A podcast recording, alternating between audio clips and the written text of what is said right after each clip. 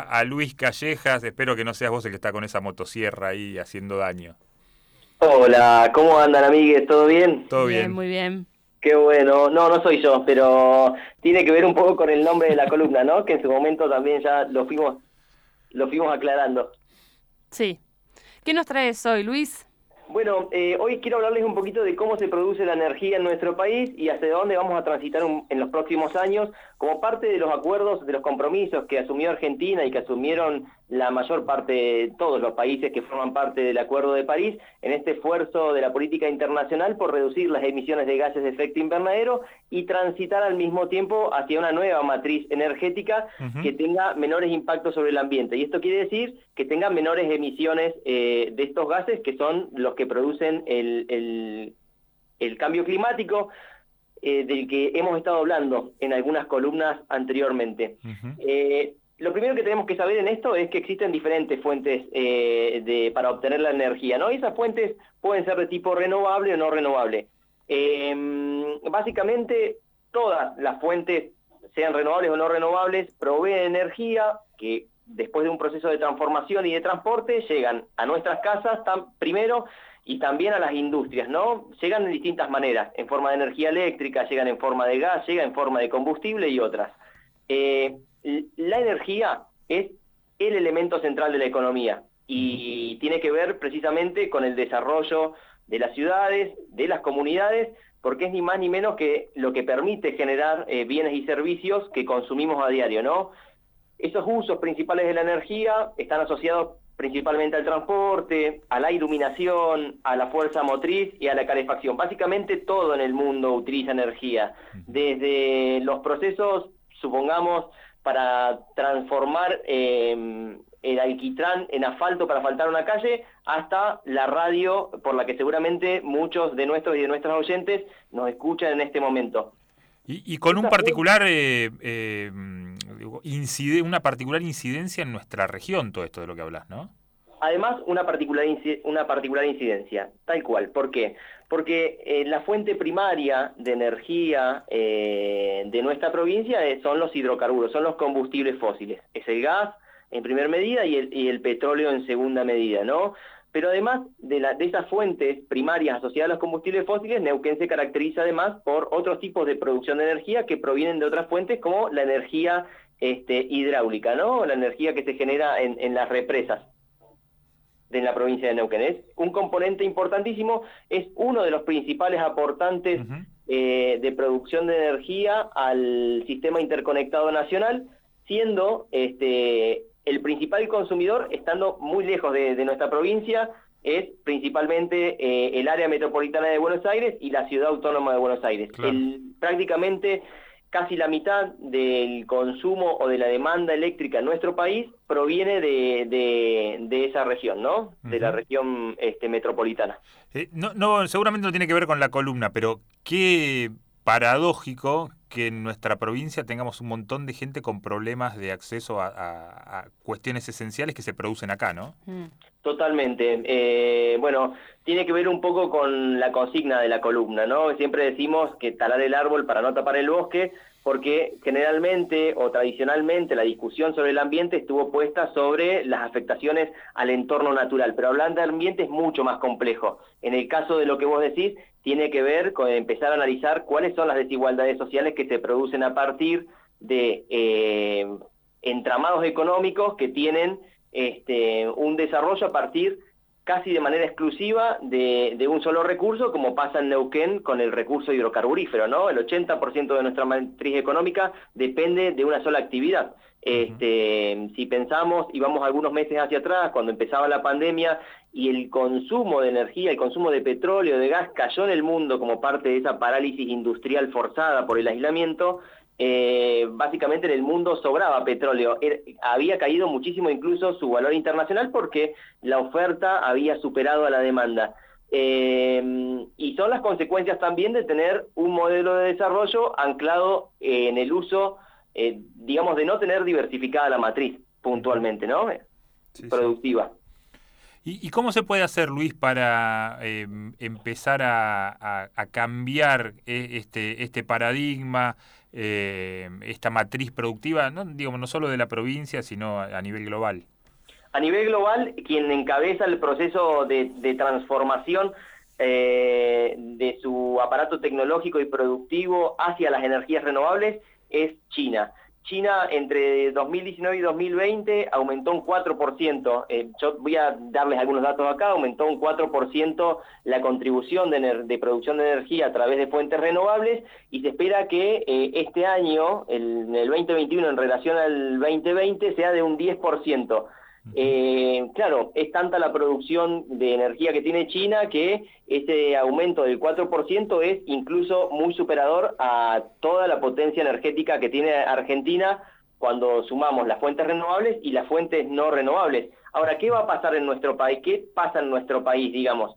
La mayor parte de, de las fuentes que, de las cuales se puede obtener la energía que llega a las industrias a los hogares en Argentina están asociadas a los combustibles fósiles, ¿sí? Es el gas por un lado, en primer lugar, más del 50%, el 53 para ser exacto, y el petróleo con un 33. Después tenemos otras fuentes, ¿no? Eh, la digamos, los, las fuentes primarias que están asociadas a la energía nuclear y, y al agro.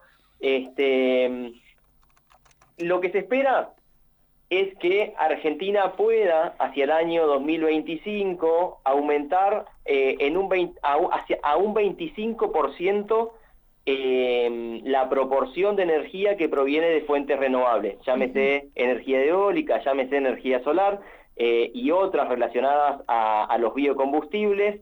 Y en la actualidad, para tener un parámetro de referencia, en, en el 2021 es del 9%. ¿Sí? estamos parados en un 9% de una matriz energética este, que responde a las energías renovables. Se espera que hacia el 2025, como parte de eh, los compromisos que se asumen en, en, el marco del Acuerdo de París, em, la Argentina llegue al 25% de su energía total generada a partir de fuentes renovables. Mm. Y, hay, hay, algo que no sé si tiene exactamente que ver con lo que te digo o si tiene alguna incidencia importante, eh, pero se está empezando a ver más comúnmente, por ejemplo, paneles solares en, en, hogares, ¿no? O, incluso en, fábricas o de uso comercial, pero es más frecuente. Antes era algo que era eh, carísimo, casi inalcanzable, por ahí para, para una casa no tenía sentido hacer una inversión semejante, o sí tenía sentido, pero era muy difícil. y hoy se está empezando a ver más e, ese uso cotidiano. ¿Tiene que ver, tiene alguna incidencia en esto o es algo colateral? No, tiene, tiene una incidencia y hacia, mm, hacia ese horizonte va transitando el mundo en general. Lo que pasa en nuestro país, pero que también es lo que suele pasar eh, e, e, en la mayor parte de los países del mundo, es que los centros de generación están bastante alejados de los centros principales de consumo. Eh, eso por un lado. La energía, eh, digamos, solar que vos mencionás es un tipo de energía solar que es de generación distribuida, es decir, que se puede generar dentro de una ciudad en distintos puntos. Eh, hacia ese camino transita mm, la, transición energética de los renovables, puntualmente con lo que tiene que ver con energía solar, y ahí hay dos discusiones importantes para dar, porque eh, China, que al que hacíamos mención hace algunos minutos atrás, no solamente es el principal productor de energía del mundo, sino que además es el principal exportador de la tecnología que los países tienen que adquirir para poder desarrollar este digo para poder desarrollar las fuentes renovables. Claro. Eh, y ahí hay una discusión en nuestro país porque nuestro país tiene desde el peronismo en adelante la sustitución de importaciones y el crecimiento de la industria nacional como uno de sus estandartes no han habido periodos de la historia donde eh, la mirada neoliberal ha, mm, impuesto estos procesos de, de transferencia tecnológica y ha impuesto eh, procesos que tienen que ver más con la, con la, con la importación, si se quiere, ¿no? de, insumos.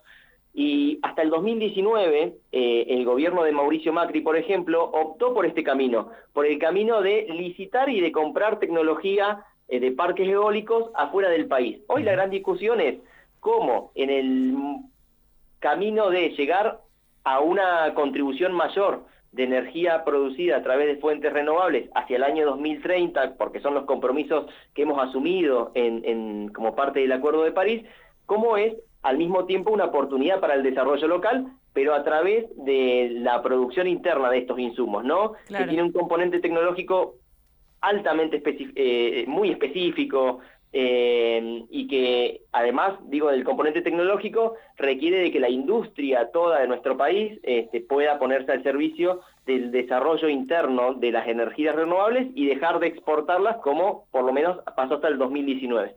Luis, ¿y vos eh, qué crees para llegar a este 25% de energías renovables? ¿Para dónde se va a, a orientar Argentina? ¿Más para la energía solar o para la energía eólica? Bueno, si uno mira y analiza los datos de la actualidad, de ese 9%, de, de ese 9,5% actual eh, de energías renovables que forman parte del total de lo que se produce en Argentina, eh, la mayor parte es energía eólica, casi el 7%. El resto es energía, la energía solar representa casi eh, el 1%.